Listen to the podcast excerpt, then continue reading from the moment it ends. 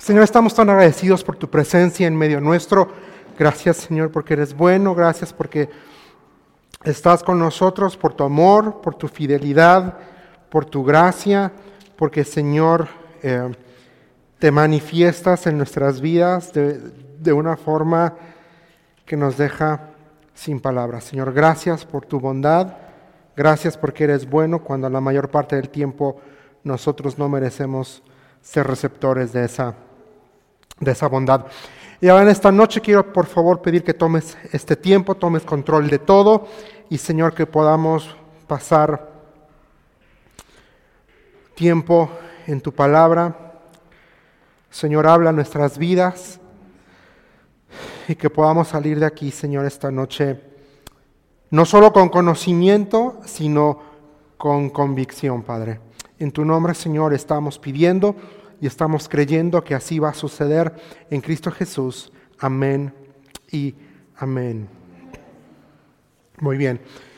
Vamos en esta noche, vamos a hablar un poquito acerca de Apocalipsis capítulo 7 para poder mencionar un poquito, si el tiempo nos permite, el séptimo sello. La sesión pasada hablamos de los siete sellos, pero realmente nada más estudiamos seis sellos y les dije que eh, el séptimo sello se cosía aparte y ya van a ver por qué, ya vamos a ver por qué, pero vamos ahí a Apocalipsis capítulo 7. Este capítulo es importante porque vamos a ver a dos grupos de personas que la Biblia nos va a dejar registro aquí dos grupos de personas, dos grupos completamente diferentes de personas son mencionadas en capítulo 7. Dice versículo 1, después vi a cuatro ángeles que estaban de pie en las cuatro esquinas de la tierra, sujetaban los cuatro vientos para que no soplaran sobre la tierra, ni sobre el mar, ni sobre ningún árbol. Vi a otro ángel que subía del oriente, llevando el sello del Dios viviente, gritó a los cuatro ángeles que habían recibido poder para dañar la tierra y el mar, esperen, no hagan daño a la tierra, ni al mar, ni a los árboles, hasta que hayamos puesto el sello de Dios en la frente de sus siervos. Entonces, primero el texto nos va a presentar a un grupo. Son 144 mil eh, que representan el remanente fiel de Israel en la tierra durante el periodo de la tribulación y la gran tribulación. Un remanente fiel, Dios siempre va a preservar su testimonio, Dios siempre va a preservar quién es Él. Y siempre va a haber un remanente que se le conoce como remanente fiel que no se va a dejar pervertir por ni por el pecado, ni por la idolatría, sino que siempre van a estar fieles y van a estar al servicio de nuestro Señor Jesucristo. Este grupo de personas, estos dos grupos, el primero que va a ser desde el versículo 1 hasta el versículo 8, son judíos. El segundo grupo de personas ahí está en versículo 9 de Apocalipsis 7 dice, después de esto vi una enorme multitud de todo pueblo y toda nación, tribu y lengua, que era tan numerosa que nadie podía contarla. Estaban de pie delante del trono y delante del cordero, vestían túnicas blancas y tenían en sus manos ramas de palmeras. Pero aquí es interesante la distinción, ahorita vamos a ir para allá, de estos dos grupos. Este segundo grupo que acabamos de, leer en Apocalipsis 7, 9, no es la iglesia y no debe de confundirse con la iglesia. ¿Por qué? Porque la iglesia ya fue quitada, ya fue removida de la tierra tres años y medio atrás.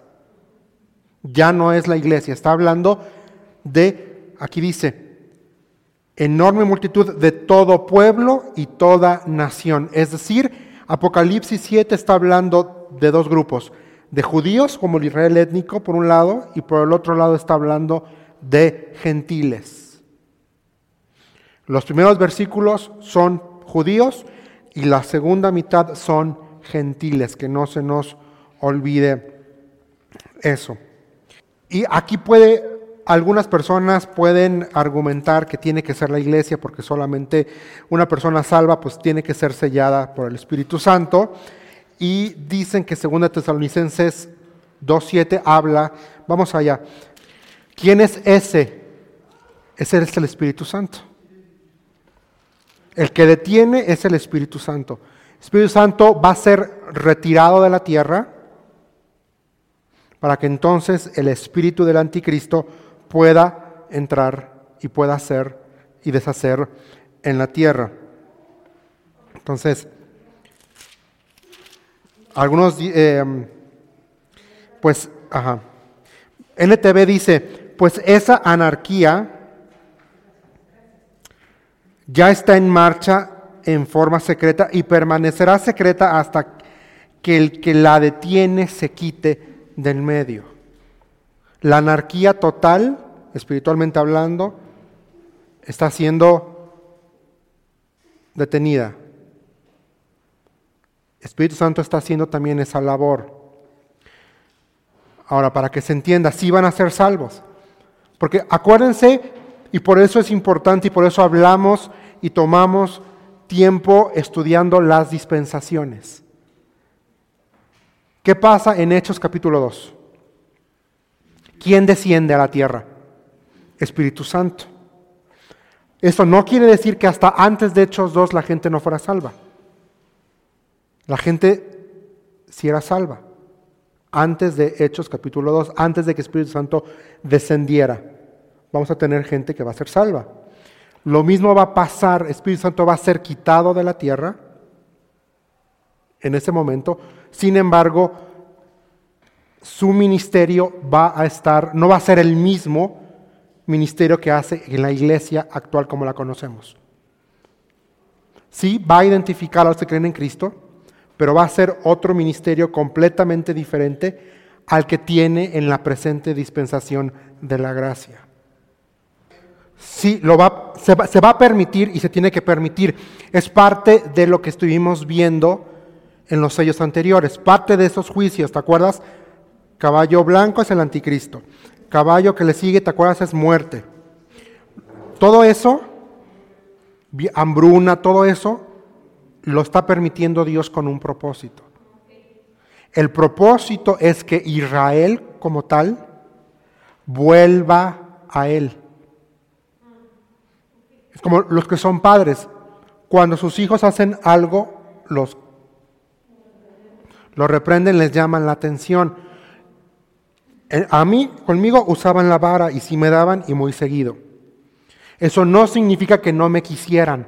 Al contrario, porque me querían demasiado y querían corregir una actitud incorrecta en mi vida, es que me daban pau pau, me daban vara. Estos siete años de cosas impresionantes para que se entienda, es el pau pau de Dios a su pueblo. Pero acuérdate que en el Antiguo Testamento el Espíritu Santo iba y venía. Acuérdate en su, historia de, su historia del Antiguo Testamento. El Espíritu Santo de Dios iba y venía. Acuérdense un, caso concreto, Daniel, no, David. Después de que es em, ungido para ser rey, dice que iba caminando y el Espíritu Santo vino sobre él y empezó a profetizar y se unió a una compañía de profetas. Así fue Daniel, ¿verdad? Que diga David, vas a ver qué dice la, escritura, y el, espíritu y el Espíritu del Señor vino sobre. Esa es la expresión que utiliza Reina Valera. Y el Espíritu de Jehová vino sobre en el Antiguo Testamento. En el Nuevo Testamento Jesús dice, yo me voy, pero les manda, está, está prometiendo esa promesa, que Espíritu Santo iba a venir a la tierra a estar aquí. Ahorita gozamos de la presencia del Espíritu Santo en nosotros, porque eso dice Efesios 2. El, proceso, ¿cuál es el proceso? Vamos a Efesios 2, porque eso también es importante y qué bueno que salió, porque tenemos que tenerlo claro. Para algunos que dicen que, el Espíritu Santo va y viene en, la actualidad y que uno tiene que pedir que el Espíritu Santo venga y, y se meta en uno, No. 1.13 dice ya, pero me encanta cómo lo pone nueva traducción viviente, porque veamos el proceso. Dice, y ahora ustedes los gentiles, coma, también han oído la verdad, número uno, la buena noticia que Dios los salva.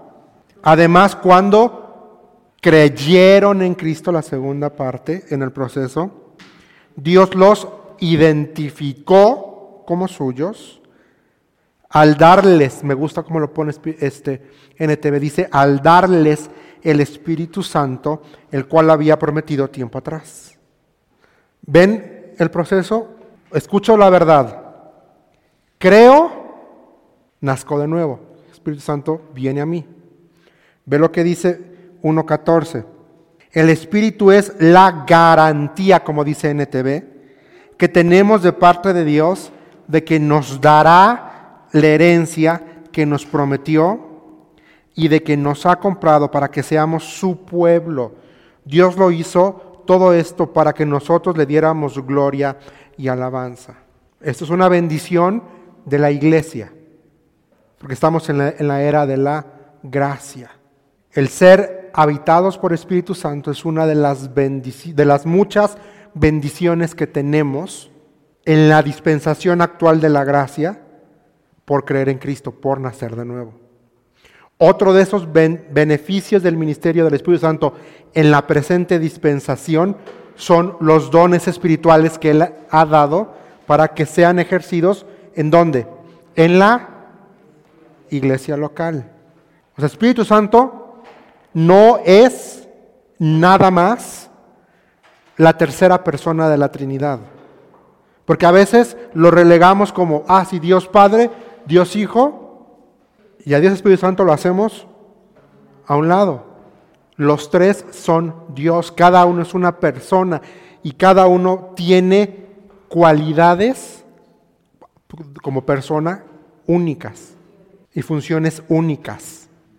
Y una de las funciones del Espíritu Santo en la actualidad, en la era de la iglesia, no solamente es identificarnos, es habita en nosotros y dice Jesús, palabras de Jesús, que Él nos enseña y nos recuerda toda palabra que Él habló.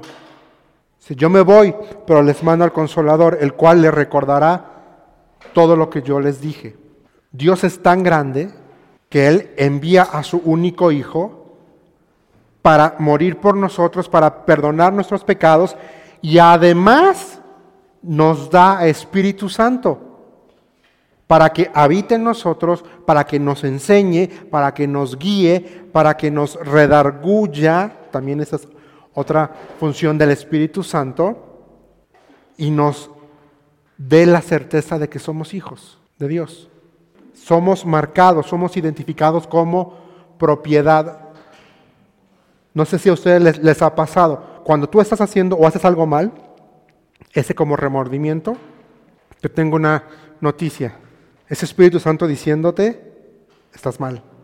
¿O no les ha pasado que están orando por algo, están orando por algo para tomar una decisión y de pronto sencillamente sienten una tranquilidad, una paz y dicen, tengo este Espíritu Santo diciéndote, ve.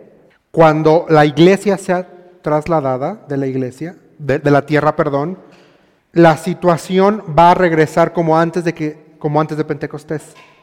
Otro ejemplo de que, aunque quizá no va a estar presente como, como hoy lo entendemos, es también nuestro Señor Jesucristo. Nuestro Señor Jesucristo estuvo presente en el Antiguo Testamento. No se nos dice su nombre, pero como tal, pero tenemos una figura que se llama teofanía una manifestación de la segunda persona de la Trinidad, es Cristofanía en el Antiguo Testamento.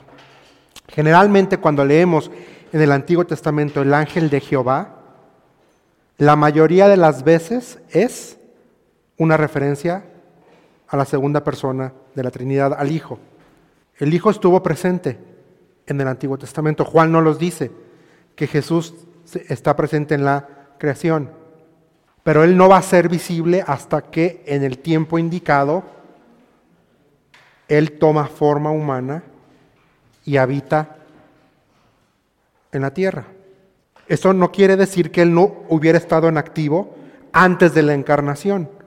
El Hijo estuvo activo y se manifestó en la tierra antes de la encarnación.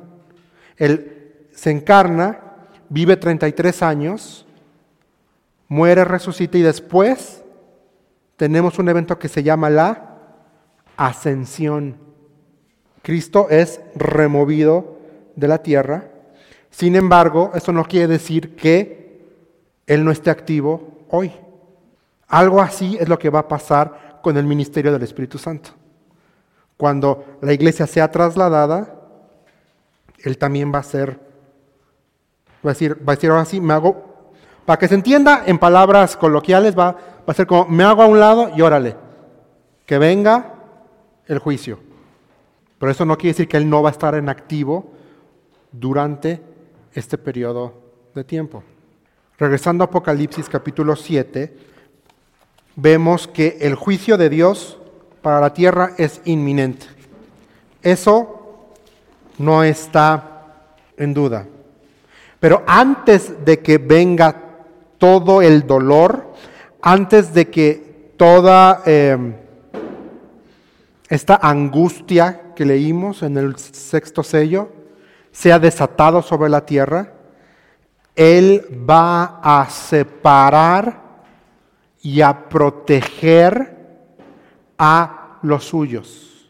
En este contexto, ¿quiénes son los suyos? Él va a llamar y él va a apartar a sus siervos. Van a ser separados para servir como el remanente fiel de Dios que van a dar testimonio durante este periodo de tiempo. El nombre de Dios el Evangelio nunca se deja de ser proclamado. Y eso fue algo que me llamó la atención repasando mis notas. Dice hasta que id y predicad el Evangelio hasta los fines, hasta el fin del mundo. Y hace unos años, o cuando yo era más niño, yo escuchaba que mucha gente decía, hablando de este, de este tema, que el rapto no iba a ocurrir hasta que todo el mundo escuchara el Evangelio. Pero en este periodo de tiempo, en estos siete años, todo el mundo va a escuchar el Evangelio. También. Tú y yo escuchamos el Evangelio de gracia, salvación por medio de la fe en Cristo Jesús. No tenemos que hacer más nada más que creer, arrepentirnos y pedir perdón. Vivir y caminar en santidad y esperar una de dos, o ser trasladados o morir.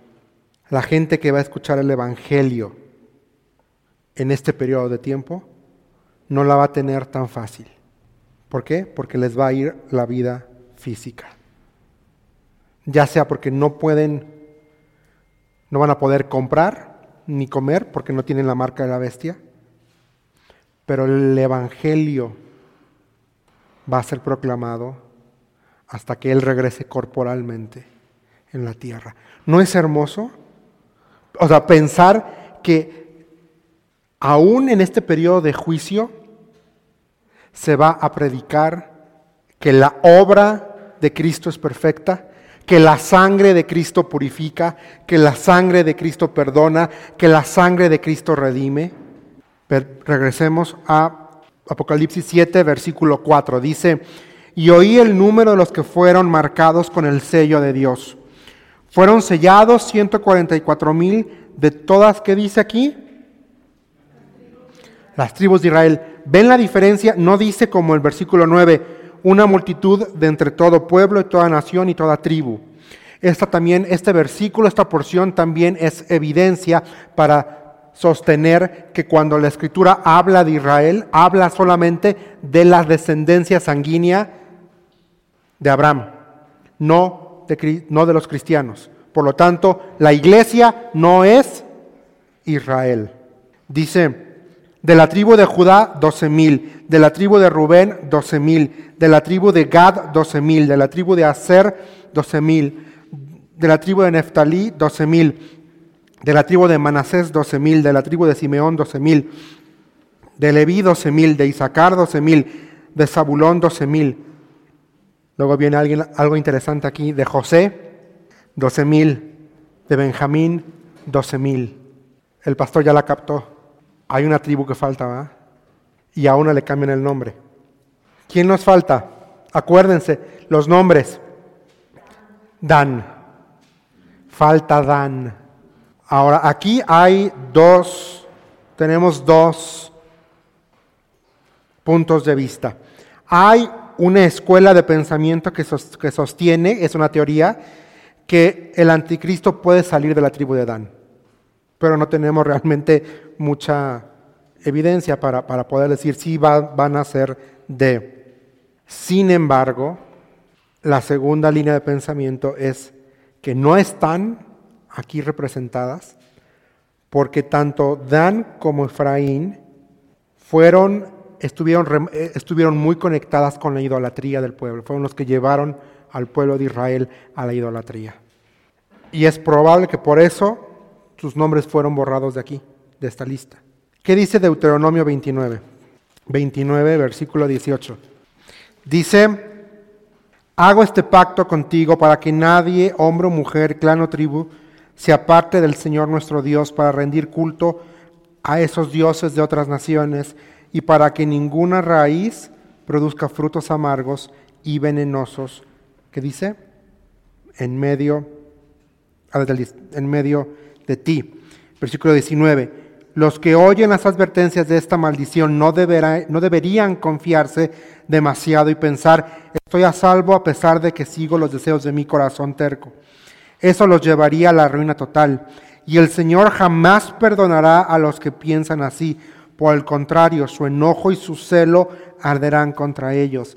Les caerán encima todas las maldiciones escritas en este libro. Y el Señor borrará sus nombres de la faz de la tierra. El Señor los apartará de las demás tribus de Israel para echar sobre ellos todas las maldiciones del pacto registrado en este libro de instrucción. Y se las cumplió. No están aquí. Realmente aquí lo importante no es el por qué no aparecen aquí. Realmente, Dan, esa no es la, no es lo importante. Lo realmente importante en esta lista de 12, en, en estos conjuntos de, de 12 mil, es que Israel al día de hoy sigue dividida en 12 tribus para Dios.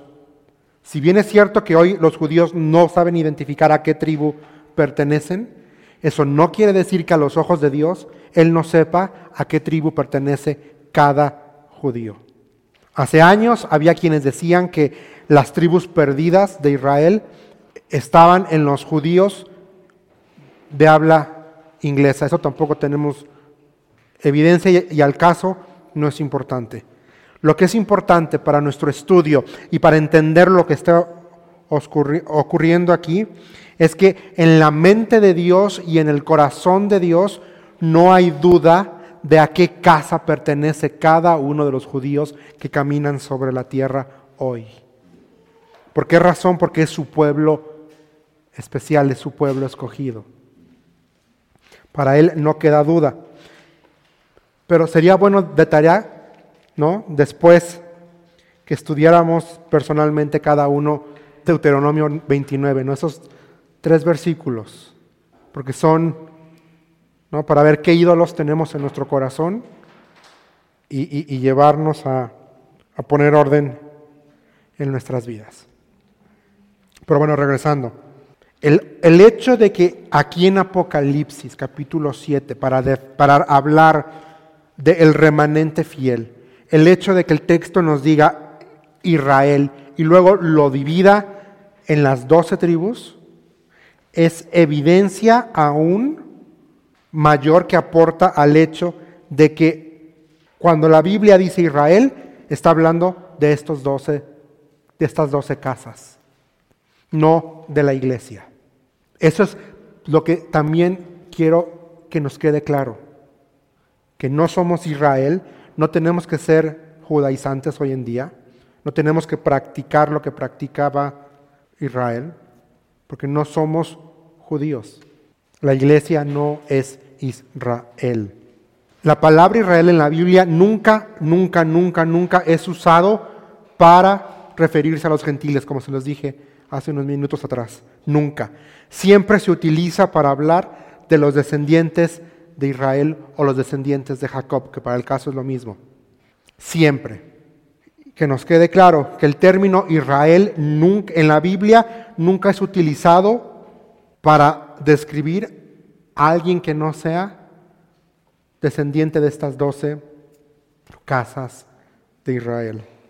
Y es interesante porque al parecer, estoy ahorita pensando Santiago 1.1, cuando escribe Santiago, él tenía claro que las doce casas estaban todavía presentes cuando Santiago, el hermano de, nuestro Señor, escribe su carta, porque dice, si no me equivoco, dice a los judíos que están en la diáspora.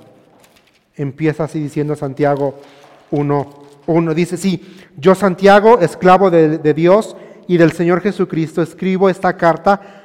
LTV dice, a las doce tribus los creyentes judíos que están dispersos por el mundo reciban mis saludos. NTV sí dice las doce tribus. El hecho de que Santiago lo mencione y, Apocalipsis también lo vuelva a mencionar es evidencia clara y contundente que las doce tribus realmente no están perdidas, porque Dios sabe quiénes son. Quizá humanamente sí no saben identificarse decir, ah, yo soy de la yo soy de la tribu de Judá, o yo soy de Rubén, o yo soy de Gad, pero Dios sí lo sabe y eso es lo que importa esta noche. Pero lo más importante también aquí que nos dice, ¿sí? ¿Vas a decir algo? Que nos dice este pasaje también es que Dios va a cuidar a su pueblo. No quiero que se pierda eso de vista. Estos primeros ocho versículos nos hablan del tierno amor y del tierno cuidado de Dios para su pueblo. Dios protegiendo. Si Dios protege a su pueblo en este tiempo, que es su última llamada de atención, también podemos con toda la seguridad del mundo estar tranquilos que Dios va a proteger a la iglesia de este periodo de tiempo. ¿Y cómo, lo, ¿Y cómo Dios va a proteger a la iglesia de este periodo de juicio? Quitándola de la tierra. El hecho de Dios cuidando, Dios protegiendo, es consistente en toda la escritura. Es consistente. Dios cuida y Dios protege a su pueblo, aún a pesar de las decisiones incorrectas y de las consecuencias que las decisiones traigan. Aún Dios tiene cuidado. Lo vimos, y vuelvo a repetir, cuando vimos a Habacuc, y en ira Dios recuerda misericordia. Y esto es algo que vamos a ver en el libro de Apocalipsis. Cuando la ira de Dios es derramada sobre la tierra, aún Dios va a recordar misericordia. Porque va a haber un grupo de 144 mil testigos que van a proclamar que la sangre de Cristo tiene poder, que la sangre de Cristo limpia, que la sangre de Cristo perdona, que la sangre de Cristo no va a perder su poder. Y también este testimonio va a llegar a los gentiles. Es lo que nos dice inmediatamente el versículo 9. Y estos 144 mil se vuelven a mencionar en Apocalipsis capítulo 14. Dice, luego vi al Cordero de pie sobre el monte Sión y con él había 144 mil que tenían el nombre del Cordero y el de su Padre escrito en la frente y oí un sonido que venía del cielo. Era como el rugido de grandes olas del mar o el retumbar de los fuertes truenos. Parecía el sonido de muchos arpistas tocando juntos. Ese gran coro entonaba un nuevo canto maravilloso delante del trono de Dios y delante de los cuatro seres vivientes y los veinticuatro ancianos. Nadie podría aprender ese canto aparte de los 144 mil que habían sido, que dice, rescatados de la tierra. Ellos se han mantenido tan puros como vírgenes y son los que siguen al Cordero donde quiera que va. Han sido, que dice, han sido comprados de entre los pueblos de la tierra como ofrenda especial para Dios y para el Cordero. Ellos no han dicho mentiras y son intachables. Por eso decimos que Cristo va a venir otra vez y va a poner pie en el monte de los olivos, que dice aquí, pondrá pie sobre el monte Sión. Personalmente yo creo que Él va a regresar y va a poner un pie en, el mismo lugar donde se fue, porque sí dijo el, el ángel, así como lo han visto que se fue, así lo verán venir. Y luego aquí dice, vi al Cordero de pie sobre el monte Sión. Él va a venir de forma visible y todos lo van a ver. Pero aquí lo importante es que la bendición, ¿ven la bendición que tienen estos 144 mil? Están a un lado, adoran y le sirven al Cordero de una forma especial, de una forma única. Ellos, ellos van a estar ahí triunfantes cuando nuestro Señor regrese a la tierra. Ya mencionamos versículo 9, aquí ya no dice que son judíos, dice una enorme multitud, o sea, gentiles. Estaban de pie delante del trono, versículo 9, y delante del cordero, vestían túnicas blancas y tenían en sus manos ramas de palmeras y gritaban con gran estruendo, la salvación viene de nuestro Dios que está sentado en el trono y del cordero y todos los ángeles estaban de pie alrededor del trono y alrededor de los ancianos y de los cuatro seres vivientes y se postraron rostro en tierra delante del trono y adoraron a Dios. Aquí tenemos otra escena de adoración en el cielo. Hermosa, impresionante la escena. Otra doxología. ¿Se acuerdan que vimos que había muchas doxologías en Apocalipsis? Aquí encontramos otra y dicen amén, la bendición, la gloria y la sabiduría y la acción de gracias y el honor y el poder y la fuerza pertenecen a nuestro Dios por siempre y para siempre. Y luego termina diciendo así sea. Eso es lo que significa amén. ¿Si sabían lo que significa amén? Así sea. Entonces uno de los 24 ancianos me preguntó, ¿quiénes son estos que están vestidos de blanco y de dónde vienen? Y yo le contesté, tú eres quien lo sabe, Señor. Entonces él me dijo, estos son los que murieron en la gran tribulación.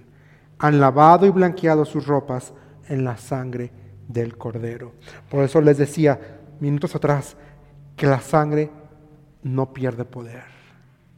Y aún en este periodo que dice aquí, que los que van a morir en estos siete años han sido lavados y blanqueados con la sangre del Cordero.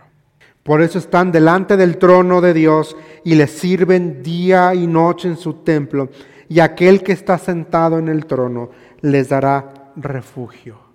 La terminología es importante, porque son aquí los mártires. Son hombres y mujeres que creyeron en Dios, que sufrieron que murieron a causa de, que van a morir a causa de su fe en este periodo de tiempo. Van a morir de hambre o de sed o por negarse a aceptar la marca de la bestia, les van a dar cuello. Por eso aquí dice, les dará refugio. Lo que no encontraron en la tierra, lo van a encontrar en la perfección de la presencia de Dios. Aquí dice, nunca más tendrán hambre ni sed. ¿Por qué? Porque ellos eso, eso experimentaron en estos siete años. La hambruna del, del caballo, la sed que viene como consecuencia de no tener que comer. Y se acuerdan que vimos que va a haber un cambio climático. Ve lo que dice en un versículo 16, nunca más les quemará el calor del sol. Pues el cordero está en el trono.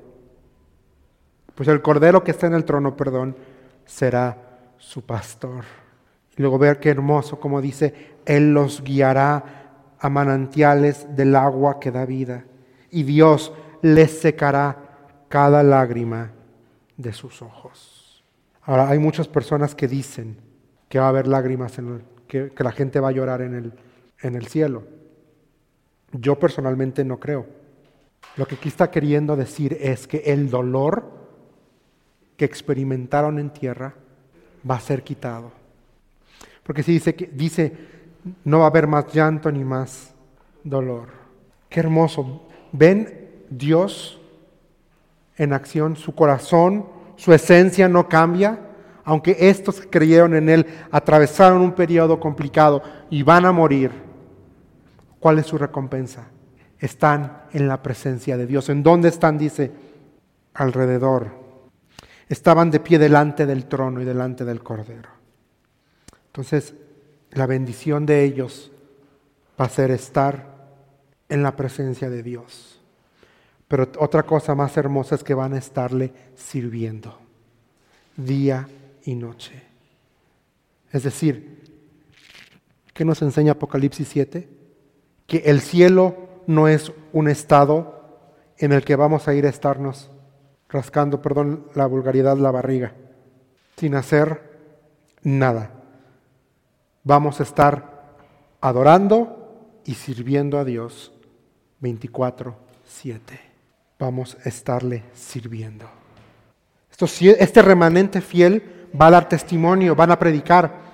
Y así como en el libro de los Hechos, Dios usó judíos para extender el mensaje a los gentiles, así en este periodo Dios también va a usar a judíos para llevar el mensaje a los gentiles. Los apóstoles no eran gentiles, eran judíos. ¿Y a quién les predicaron estos doce hombres? Primero empezaron a acuerdan en el libro de los Hechos, cómo nace la iglesia. Al principio, entre puro judío, Hechos 2, dice que, que vinieron a Jerusalén judíos de todo el mundo y escucharon a los doce hablar en su propio idioma. Y dice, ¿cómo es esto si, que los podemos escuchar en nuestro idioma? Después, ¿quiénes creen? Los samaritanos. Pero ¿quién les predicó a los samaritanos? Los judíos. Y después de los samaritanos, ¿quiénes vienen? Los gentiles en el libro de los Hechos. ¿Con quién? Con Cornelio. ¿Pero quién le predicó a Cornelio? Judíos, un judío el mismo modelo de alcance, y por eso digo modelo, se va a replicar en este periodo. Dios usando a 144 mil para predicar en este periodo de tiempo y la gente va a creer. Pero aquí sí, su decisión por Cristo va a ser prácticamente su sentencia de muerte. ¿no? Y aquí en el versículo 14 se nos dice la identidad prácticamente, ¿no? La mejor traducción, una traducción más literal de este versículo, de la, cuando le responde, cuando dice entonces, Él me dijo, sería, estos son aquellos que han salido de la tribulación, la grande, la grandísima, o la más grande, sería como la mejor traducción. Cuando le responde, estos son los que murieron en la gran tribulación, sería, estos son aquellos que salieron de la tribulación. Coma, y luego el texto aquí hace énfasis en que es la gran tribulación. Dice, coma, la grande. Otra cosa que nos enseña este pasaje es que muchos gentiles van a venir y van a conocer a Cristo en este periodo de tiempo. Sí, se van a morir, pero van a, pero lo que quiero, lo que quiero transmitir esta noche es que la salvación nunca va a dejar de estar disponible hasta que regrese. Hoy no nos cuesta más que creer. A estos hermanos les va a costar la vida. Pero el Evangelio se va a predicar en cada rincón de la tierra. Por estos 144 mil. No va a haber forma de que no se predique el Evangelio. Porque cuando Cristo venga a establecer su reino milenial, dice que todo ojo le verá. Quiere decir también que todos van a conocer el Evangelio. Y aún habrá personas que digan sí, y quienes digan no. A los que digan sí, pásenle al, reino. A los que no, fuera. Pero ellos van a morir ahí al final, pero no vamos a hablar ahorita de eso esta noche. Pero sí, les espera. Ahí Apocalipsis 13, 15 es la porción que dice que el que no adore o crea, cuello. Apocalipsis 13, 15 dice, luego se le permitió dar vida a esa estatua para que pudiera hablar. Entonces la estatua de la bestia ordenó que, el, que todo el que se negara a adorarla debía morir.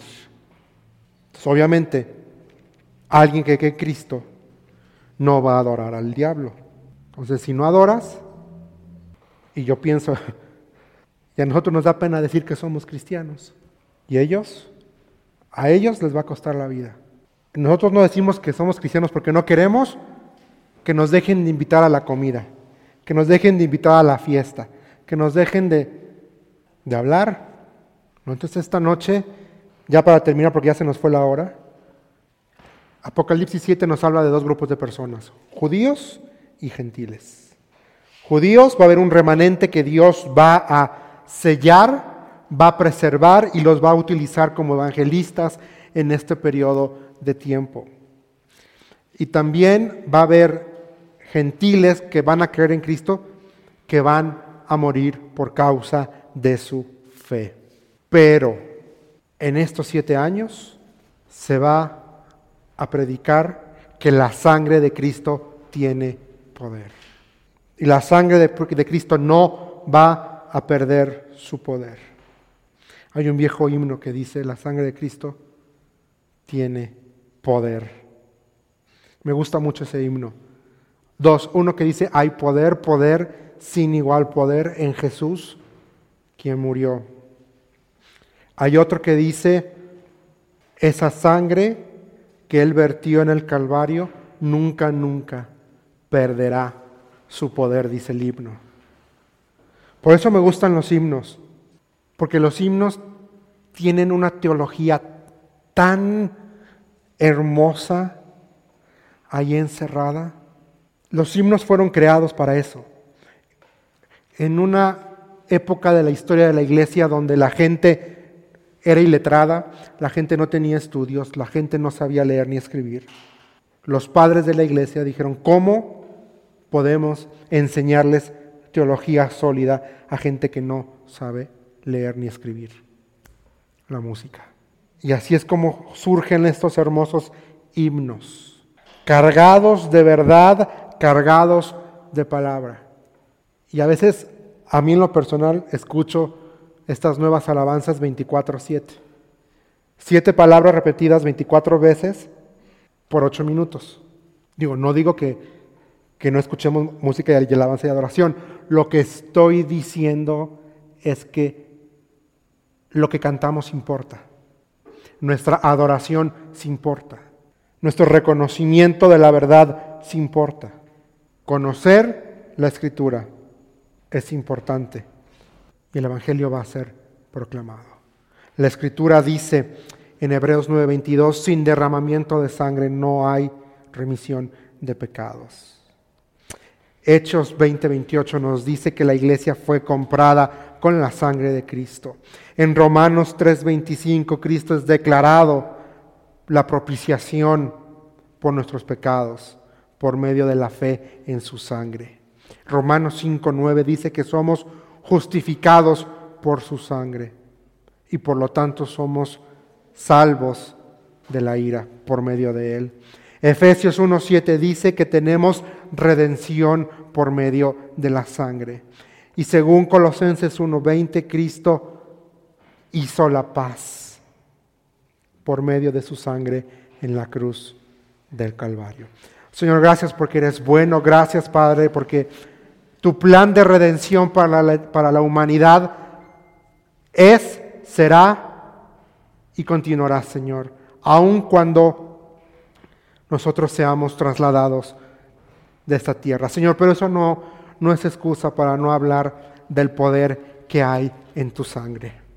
Señor, ayúdanos a ser una iglesia que reconoce esta verdad. Ayúdanos a ser una iglesia que proclama lo que tu sangre logró por nosotros. Gracias Señor porque con tu sangre fuimos hechos limpios, hemos sido lavados. Ayúdanos a vivir en esta verdad. En tu nombre estamos orando, en Cristo Jesús.